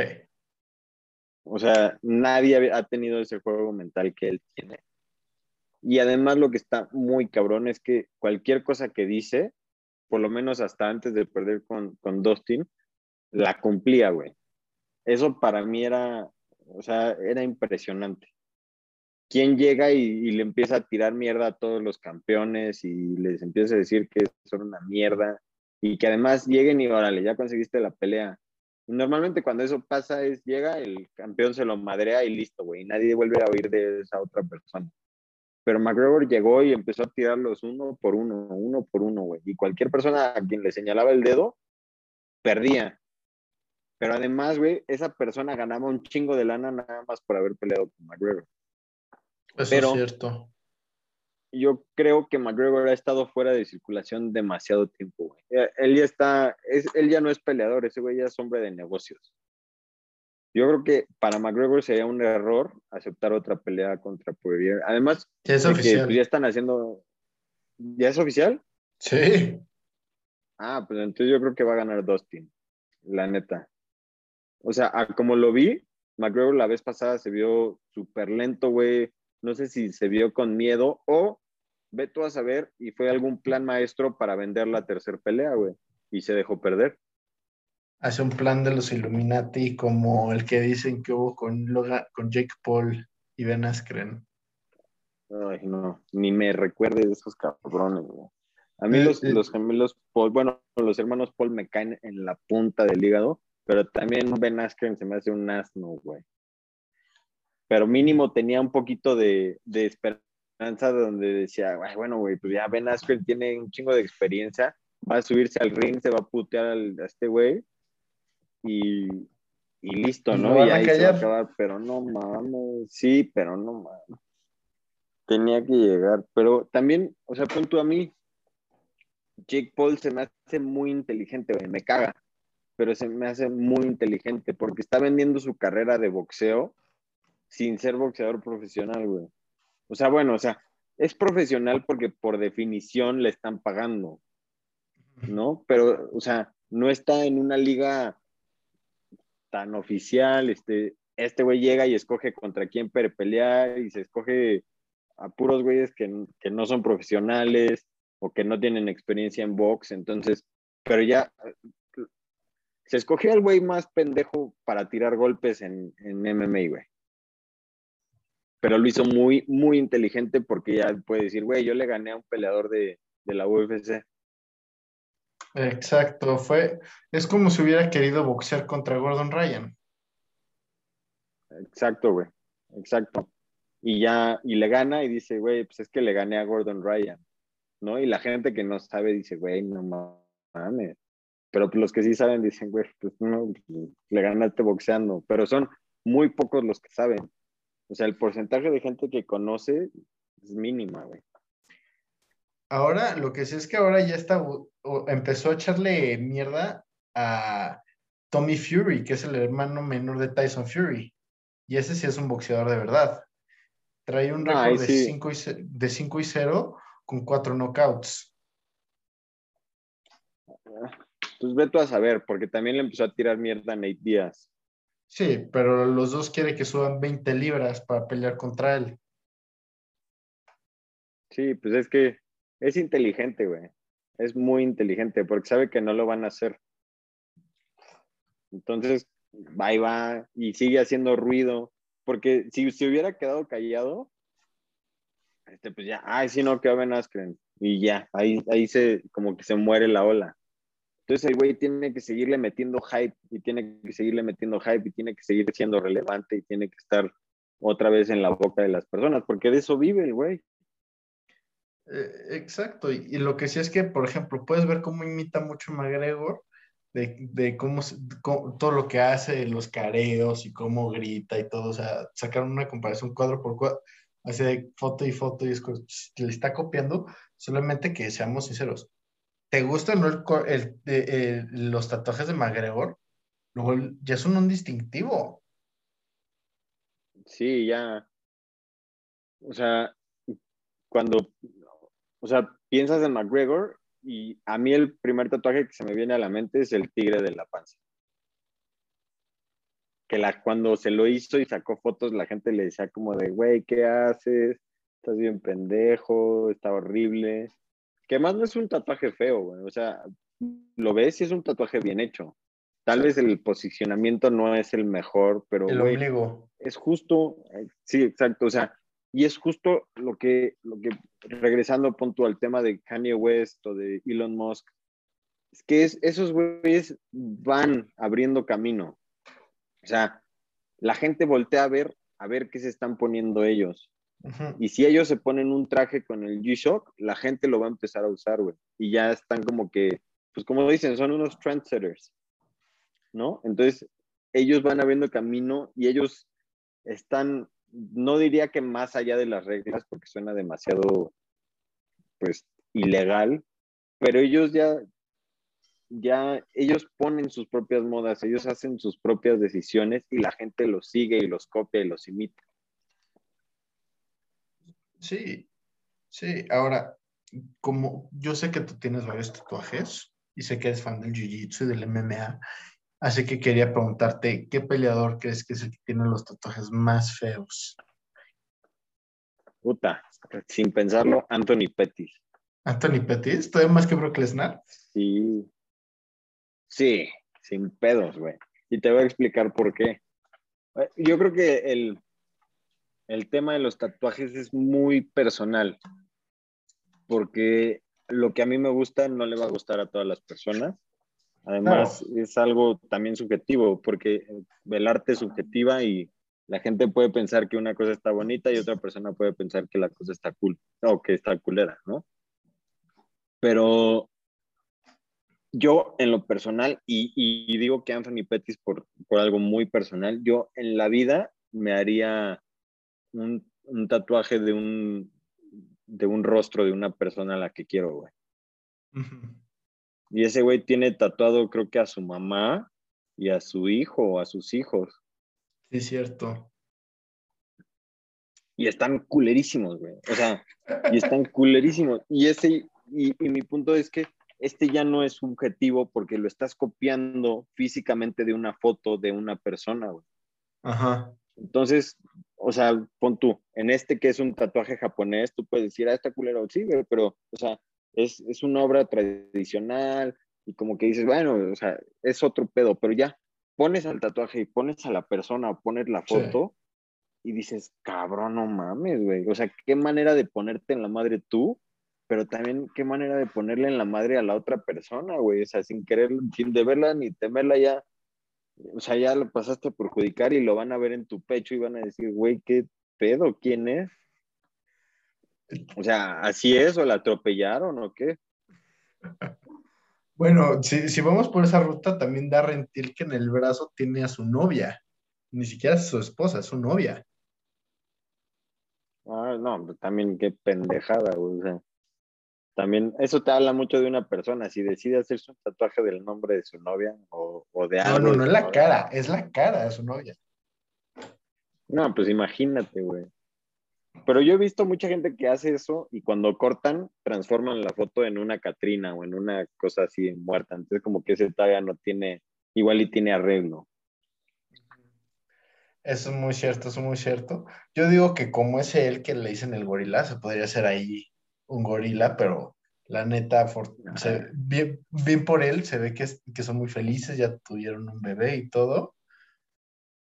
pero sí, sí, ese, eso sí lo había visto, que luego lo vuelven Catrinas o demonios. Sí, es peligroso, güey. De hecho, mi, mi tatuadora, yo hablo, hablo mucho con ella de esto, y ella me dice, güey, yo no tatúo parejas. O sea, ya de plano, si llegan y me piden un tatuaje de, entre los dos, además los tatuajes esos todos culeros típicos de rey y reina, o, que se tatúan un haz de corazones los dos, güey. O sea, para empezar, bácala, pero mi tatuadora no hace esos tatuajes, güey.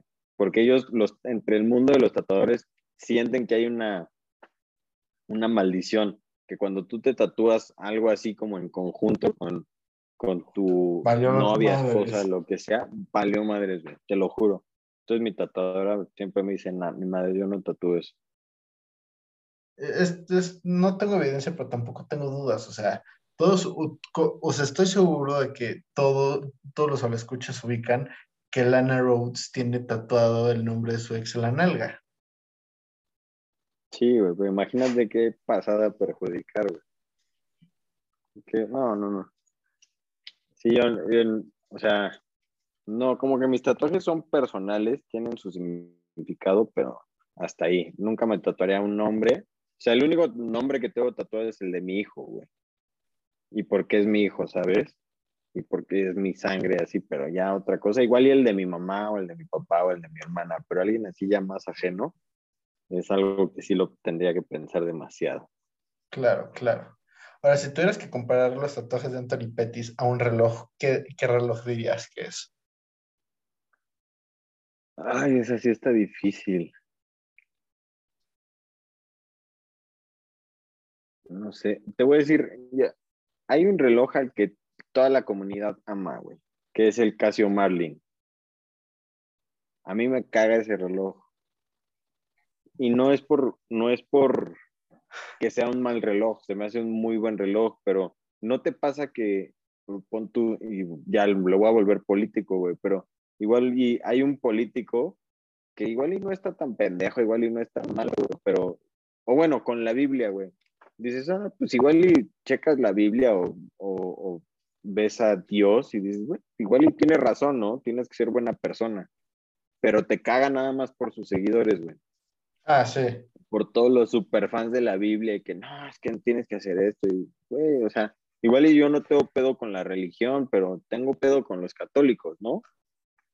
Es lo mismo que me pasa con ese reloj, güey, con el Casio Marlin, que no es un mal reloj, pero puta, güey, lo maman como si fuera un, o sea, si fuera el, la, la quinta maravilla. Y los que tienen es, o sea, Luego me llegaban comentarios de, güey, es que ese es el reloj que a huevo tienes que tener en tu colección. ¿A huevo por qué, güey? O sea, si a mí me gusta tener puro reloj automático, ¿por qué a huevo tengo que tener el Casio Marlin? Si a mí me gusta X marca, ¿por qué a huevo tengo que tener el Casio Marlin? O sea, no es como que, no, si es que ese reloj a huevo tiene que estar en tu colección, no es cierto. Entonces yo diría que sus, tatuajes son un Casio Marlin. E, es que también seamos sinceros, cuando la, gente con el mayor following es la que tiene los fans más tóxicos, y es por eso mismo. O sea, los fans de McGregor son famosos por ser tóxicos. Sí, son odiosos, güey. Eh, yo, yo he conocido muchos así. Yo hubo un segundo en el que fui así, pero luego, afortunadamente, me alejé de ese lado pero por un lado también lo llevo a ser medio fanboy de Khabib, pero afortunadamente no soy de esos que habla de Khabib como si fuera algo de otro mundo. Si está en mi lista de, si están mis candidatos de quién podría ser el mejor de todos los tiempos, pero no es como no, güey, es que Khabib revolucionó el deporte, no, tampoco, tampoco. Sí, es que todo, todo en exceso es malo, güey. O sea, y pon tú, y de por sí, hablando de los fans de McGregor, los fans de McGregor son irlandeses, güey. Los irlandeses son famosos por ser súper castrosos, súper peleoneros, súper borrachos. y si hay algún irlandés escuchando esto, lo siento. Pero los estereotipos vienen de algún lado, ¿no? De hecho, el segundo país de donde tiene mayor audiencia el podcast es en Irlanda. Ah, pues saludos, perros. Si quieren pegarse un tiro porque se enojaron, pues aquí andamos. Pero no estoy diciendo ninguna mentira, güey. O sea, y tú ves tú ves cuando McGregor va a pelear y ves a todos los irlandeses acá gritando y cantando, güey, y volviéndose locos y parece que están viendo a Jesús renacido. Exacto. No sé si supiste que hubo un momento en el que lo querían meter en la moneda de dos euros irlandesa. No, estaría muy chingón, güey, la neta. La Estaría, neta estaría muy poca cool, madre, güey. Que nos, que nos cambiaran a, a Benito Juárez por el Canelo. Sí, a huevo, estaría muy cool, güey. O sea, está, está cagado y lo ves así desde aquí y dices, güey, está muy cagado, ¿no? Como que más desde afuera. Pero ya cuando, cuando se empieza a perder la objetividad, cuando le empiezan a, a perdonar el tipo de cosas de que cuando se madreó el viejito en el bar y cosas así, empiezas a decir como, de, "Ey, güey, tranquilo, ¿no? O sea, como que no hay que perder el piso. Eh, eh, Eso sí se me hace increíble. Ahora, yo lo que digo es, la pregunta es, ¿qué viejito estaba más cabrón? ¿El que el- al que McGregor se madreó o al que este Mike Perry se madreó? Está cañón, güey. O sea, yo creo que hay, yo sí estoy convencido que hay una escala donde este, dice qué tan famoso eres y qué tantas cosas te pueden perdonar, güey. Estoy de acuerdo, estoy de acuerdo. Y entre más famoso eres, más va subiendo, güey. Más va subiendo, más va subiendo. Eh, exacto, ¿no? Y, y, por ejemplo, y también no tienes que ser una figura que la gente hable de ellos. O sea, Riley Reid, que para los hables, o sea, todos los, el habla escucha sabe de quién hablo.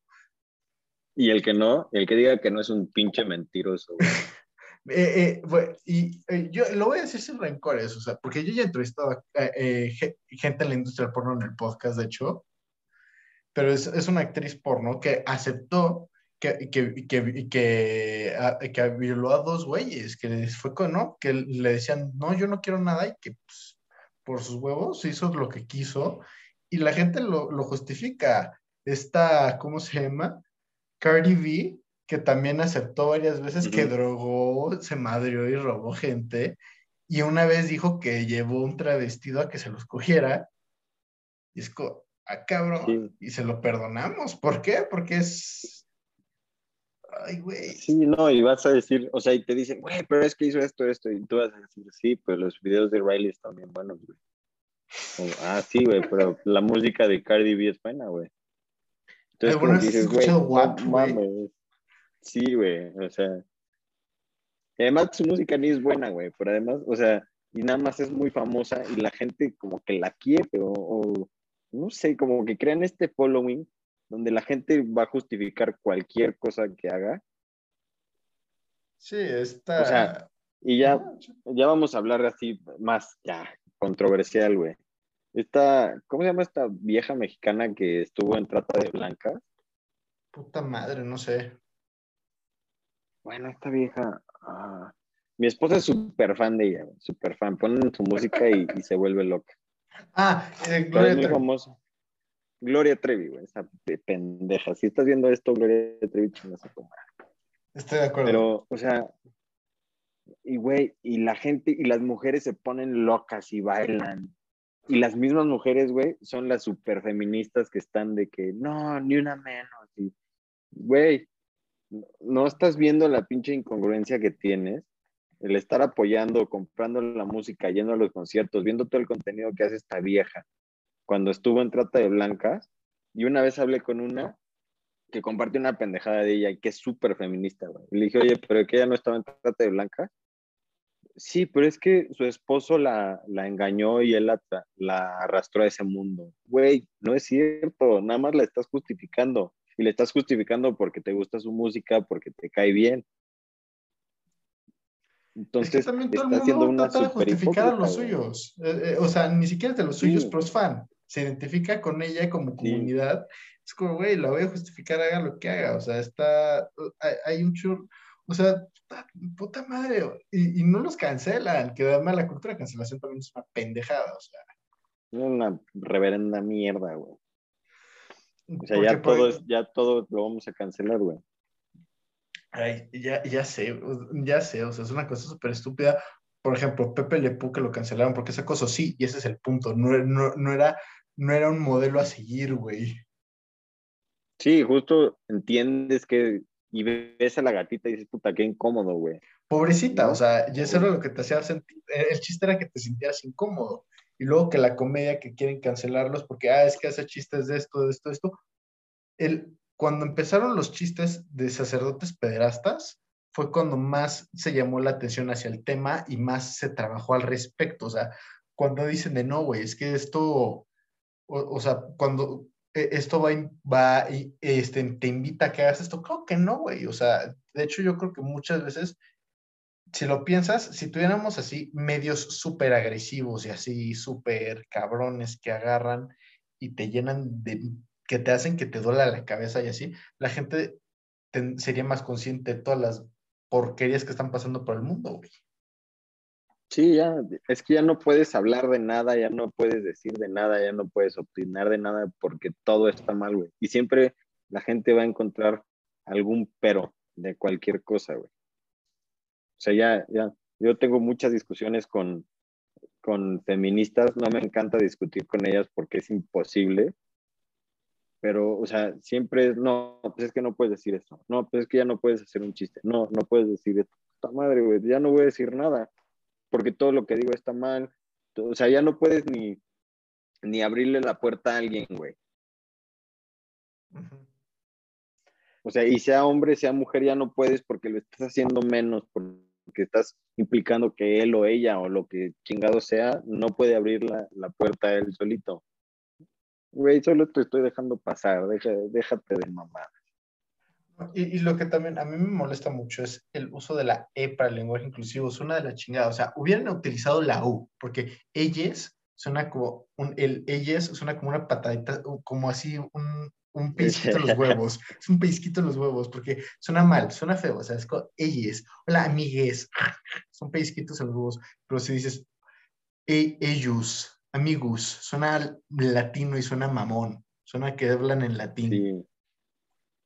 Sí, sí y, es, y es también, yo creo que es más bien como que el que a huevo quieran que lo, o que te quieran obligar a usarlo, o sea, a mí me vale madres ya personalmente si eres hombre, mujer, este, lo que sea que seas, güey, a mí me vale madres. Y si quieres que te diga señor paraguas o lo que sea, sin pedos, güey, si eso te hace lleno a ti, perfecto, güey. Pero de hecho creo que hubo un güey en Canadá, o creo que Canadá estaba impulsando a que legalmente a huevo tuvieras que, que decirle lo que él quería o como él quería que lo llamara. Y ya ahí como que ya empiezan a cruzar una línea de, güey, entonces, ¿dónde está mi libertad, no?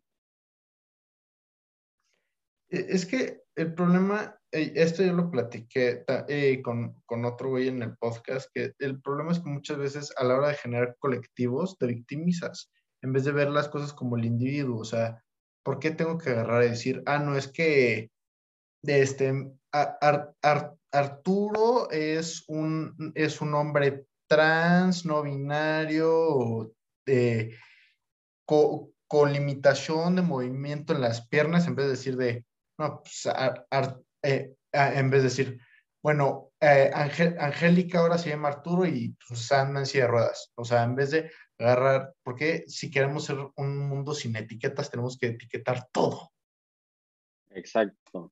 No, y además, güey, o sea, me pongo a pensar y o sea, de verdad, si, si en lugar de decirte él, te digo ella, se te va a acabar el mundo, güey, tan pinche débil eres que, que tienes que hacer un puto drama para, para decir, no, es que yo soy, güey, tranquilo, o sea, no, no sé, a veces siento que es demasiado, o sea, como que, no, sé. Mira, yo estudio comunicación, así que eh, en la carrera son, por mucho la mayoría son, son damas y se identifican como tal y todo. Y ya hay varias materias en las que las maestras y los profesores dicen compañeras, alumnas y así. Es como, ah, pero una vez que agarran dicen alumnos y alumnas también, por favor. Sí, güey. O sea, sabemos, sabemos que lo incluye. Y, y, como tú dices, o sea, si yo estoy con un grupo de mujeres y dice, buenas tardes, este, compañeras, pues yo voy a decir, güey, pues sí, hasta voy a hacer el chiste de ay, hola, ¿no? Y listo, y ahí se queda. Mm, el, el, el, problema es que luego la gente toma las cosas demasiado personal, o sea, seamos sinceros, tú eres el personaje principal en tu historia, pero no en la de al lado. Sí, sí, la gente ya está hipersensibilizada de una manera mala. Yo creo que hay una hipersensibilización buena que puede hacer que las cosas crezcan, pero ahorita estás, están como que deteniendo las cosas. O sea, y como decías, la, la comedia ayuda a que, que la gente empiece a investigar de un tema, a ver de un tema, a que las cosas se puedan hablar. O sea, ahora ya, este, y también pon tú, igual y me equivoco, pero la- las mujeres dicen, ah, es que antes nos daba miedo hablar de cuando, de cuando me violaron, con tu que diga una mujer. Güey, pues puedes intentar hacerlo por comedia. O sea, en lugar de ir y hacerte la víctima y contar, puedes decir, a- armar un stand-up y hablar, ¿no? Y estás sensibilizando a la gente sobre todo lo que pasó, pero no, porque ya la comedia de la violación está mal, güey. Ujú. Y no es, no es que diga de que, ay, voy a hacer un chiste de que voy a violar a, a, a X persona. Pero, o sea, ya hablar de cualquier cosa está mal, güey. Y sea para concientizar o no. Y, y sobre todo que la comedia es un medio de comunicación súper efectivo, güey. Porque cualquier buen chiste se vuelve súper viral. Estoy Porque cuando algo te da risa, lo primero que lo primero que quieres hacer es compartirlo con la gente, güey. No, a mí me cuentan un chiste y lo primero que hago es llegar y contárselo a mis papás, a mi esposa, y seguramente mi papá va y se lo cuenta a sus amigos, mi esposa se lo cuenta a sus amigas si les gustó. Exacto. Ahora, esto ya se puso medio, la conversación ya se puso demasiado seria, así que ahí te van una, Sí. una pregunta estándar ya para el podcast. ¿A cuántos enanos crees que te podrías reventar en una pelea? Yo, yo creo que un chingo, güey, la neta. O sea, porque, pues, digo, o sea, ya lo sabemos, tenemos cierto entrenamiento que nos ayuda a, literal, a romper madres. Entonces, yo creo, no sé, te tienes que poner como que más o menos técnico, porque además, si puedo usar las cosas que tengo alrededor mía, pues empiezo a aventar sillas y a la chingada. O, o sea, pero así cuerpo a cuerpo, yo creo que sí me podría aventar unos, unos 12, güey. Igual y 15 en un buen día. Ok. Sin pedo, o sea, empiezo a girar y empiezo a tirar putazos y patadas. No sé, es que también depende. Luego los enanos se ponen bien locos, güey. Y luego, como el cuello lo tienen muy grueso, chance y eso los hace más difícil de noquear y su centro de gravedad está Sí. todo diferente, güey. Sí, pero yo sí creo que unos 12. Si, hay, si tienes seguidores enanos que quieran probarlo, pues ahí lo armamos también. Ay, ay, Güey, yo, yo quiero organizar un Royal Rumble con enanos, güey. Estaría muy chingón, güey, la neta. Estaría muy Eh, cool. Eh, no sé si has visto Fight Circus. No, creo que sí, pero no estoy seguro. Son, es un evento de peleas en Tailandia. eh, me- de hecho, ya he entrevistado a varios de los peleadores y de esto que son peleas rarísimas. O sea, van a tener peleas de siamenses en un mes, que es ponte tú una playera 4XL y dos cabrones en la misma playera contra otros dos así igual. Qué cagado. Tuvieron una pelea 3 contra 1. Una dos con- han tenido varias 2 contra 1. Una batalla de las bandas. O sea, primero tocaron música y luego se agarraron a putazos. Ah, huevo. Qué cagado. una chava cinta azul de jiu-jitsu contra un güey que nunca había tomado clases. Eh, ¿Cuál otra? Pues O es que sea, son, son las peleas que todos queremos ver, pero que no sabemos, ¿no? Que nadie tiene los Entonces, huevos de hacerlas. Exacto, güey. Entonces sí habría que organizar una con enanos a ver qué pedo. Eh, Eso, eso es lo que yo le estoy diciendo al promotor. Le digo, mándame, llévame a Tailandia, ponme 500 enanos. No tengo miedo de morir a putazos de enanos. Además, imagínate, te, te rompes la mano, te rompes la pierna y es como, ¿qué pasó? No, es que me está acabando, me, me reventé a 16 enanos y me rompí la mano. Sí, a huevo. Una buena historia, güey. Te, eh, te da la mejor historia, o sea, ahorita, y, y o sea, es un evento súper cagado. Ahora, esta es la otra pregunta estándar. ¿La pizza sí o no puede llevar piña? A mí no me gusta la piña. O sea, ya de entrada, así como fruta sola no me gusta. Y yo siento que la pizza o tiene que ser completamente salada o completamente dulce. O sea, si me haces una pizza de Nutella con fresa, está perfecto, delicioso. Pero si vas a empezar ahí a hacer tus combinaciones raras de salado con dulce, ahí ya no juego. Entonces yo, yo en lo personal, no, sin piña. ¿Luego no te gusta el, O sea- el pollo a la naranja y cosas así? Sí, pero no en pizza. Ah, ok. O sea, yo, yo para la comida soy como que muy simple. Y, y, y mira, a mí me vale madres lo que la gente quiera comer. Si la gente le quiere poner pizza a su piña, órale, güey, tu culo es un papalote y vuela lo que tú quieras. Pero a mi pizza no le pongas piña, respétame. mi, mi comida, mi, de- mi, cuer- mi cuerpo, mi opción, mi decisión, mi comida, mi decisión. Mi pizza, Ah, mi huevo. decisión. Eh, sí, justo.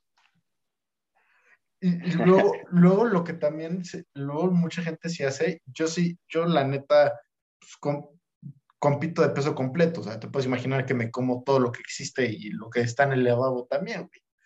Luego, Ujú. de que hamburguesas que les ponen piña en- entre la carne y la hamburguesa, o sea, la, la neta a mí sí me encanta, pero sí he conocido mucha gente que dice, guácala, estás enfermo mental. No, pues yo no llegaría a decir tanto así como de que estás enfermo mental. Yo entiendo que hay gente que le gusta la comida rara, diferente, güey. ¿No? Y, pero yo soy súper quisquilloso con la comida. Yo entre más simple sea, más la disfruto. Y hay gente que no me entiende. Y así como pues, yo tampoco entiendo a veces a la gente que come así cosas raras. Mi esposa le encanta comer caracoles, güey. Y yo los veo y digo, puta, qué asco, güey. ¿No? Pero pues, es- como los tatuajes hay para, para todos. Y mientras, o sea, mientras no te, te digan de que, güey, a huevo tienes que comértelo, pues que cada quien coma lo que se le hinche el huevo, ¿no? Sí, exacto. O sea, pero también hay que reconocer que el, que el verdadero enemigo para la pizza es la gente que le pone elote a la pizza. Ah, no, bueno, también es que hay, hay límites que no debe de cruzar el humano. Sea, Eso es jugar a ser Dios. por eso, sí, no, ya es, estás jugando un juego en el que no te quieres meter, güey. Si te preguntas por qué llegó el coronavirus, es por ese tipo de gente. Es- Esa es la nueva, eso, deberíamos de compartir esa teoría. Chance y es la correcta. También eh, gente que le pone este plátano. Y no te hablo de una pizza dulce, o sea, de que estaba platicando con Jared Bandera, que acaba de ganar el, eh, que acaba de ganar el Dana White Contender Series, y me dijo de, güey, Mm, hay gente toda enferma mental que le pone, ponte tú una pizza de cuatro quesos con pedazos de plátano. Eso sí es, ah, no, no lo entiendo. Sí, no, no, hay, sí hay límites, güey, que no debemos de cruzar, yo, no, no hay que cruzar esos límites. Cosas malas pasan, güey, y ahorita se está probando, pero no. Hay que tener madre. Ni, Ju- ni Judas animó tanto. Sí, no. Fíjate que hablando de la Biblia, güey, y ya si quieres para ir cerrando, leí una teoría hace poquito que dice que, o sea, tú cuando mencionas a Judas, todos piensan de él como el discípulo traidor. Ah, sí, creo que es la misma teoría. eh, Creo que es- la misma teoría. Y leí la teoría, güey, que dice que Judas era el, el discípulo más leal porque fue el que cumplió la profecía de entregar a Jesús, güey. Porque todos los demás no querían que se entregara a Jesús. Y el único que tuvo los huevos de hacerlo fue Judas. Entonces, en realidad, Judas fue el que ayudó a que toda, toda la profecía se cumpliera, güey. Cuando la leí, mi mente explotó, güey. Eh, yo, eh, esa teoría me encantó. O sea, yo soy cero cristiano. O sea, acá tengo mi Jameval, o sea, cero ni al caso, pero aún así, pues, viviendo en México, pues te sabes todas esas madres, ¿no? Pero, y, además, ¿cómo chingados quiere, dicen que Judas está en el infierno y que está en, que, que Satanás lo anda devorando por toda la eternidad y todo eso que te dice Dante Alighieri, cuando el güey hizo lo que tenía que hacer, porque al final de cuentas su destino, él él estaba predestinado a entregar a Cristo y todo eso, Entonces, técnicamente él no tenía libre voluntad. De acuerdo. Y, y, y ahí es, o sea, Dios sacrificándose a sí mismo, para sí mismo, en su propio nombre, y aún así castiga a ese cabrón. Sí, no. Sí, pero yo leí esa, esa teoría y sí, como que dije, güey. O sea, si lo ves desde otro punto de vista, como que cambia completamente, pues, el enfoque. Exacto, porque además es justo cuando, cuando Cristo dice de, no, es que no, que, que, se, que se va a, una piedra a rezar a pedirle a, a Dios, por favor, libérame de esta carga. Sí, entonces el jugador más importante fue Judas, güey, porque ya Jesús tampoco quería. Ese es el MVP, güey. fue el MVP de la Biblia, güey. Fue el Gordon Ryan de la Biblia. sí, güey. Con, ahí con un heel hook. No se lo esperaba, pero era lo necesario. Ríndete, perro. bueno, hermano, eh, ¿algo más que quieras decirle a la audiencia? No, pues te agradezco muchísimo por tenerme aquí. La verdad es que, bueno, si no lo notaron, me encanta platicar, me encanta hablar de temas de todo. Y pues muchísimas gracias por, por su tiempo, por escuchar y por estar aquí. No, pues muchísimas gracias, güey. La neta, no, no creí que fuera a fluir también la conversación. Y cuando quieras grabar una segunda parte, dime y estás más que invitado. Este, pues a ver cuándo rolamos. Sé que me vas a dar en la madre, yo soy cinta blanca. ya sé, ya sé, estoy abajo de la basura. Eso de ser cinta blanca es guacala. He visto los memes. No, pero eh, el cinta blanca es amigo, no comida. Depende a quién le preguntes también. Ah, pues dime quién y vamos y le ponemos en su madre también, que no mames. pero está eso y pues nos vemos algún día quiero vernos para rolar, una carnita asada, algo así. Y pues muchísimas gracias, hermano. No, muchísimas gracias a ti. Estuvo muy chingón, me la pasé muy bien, muchas gracias. Muchas gracias.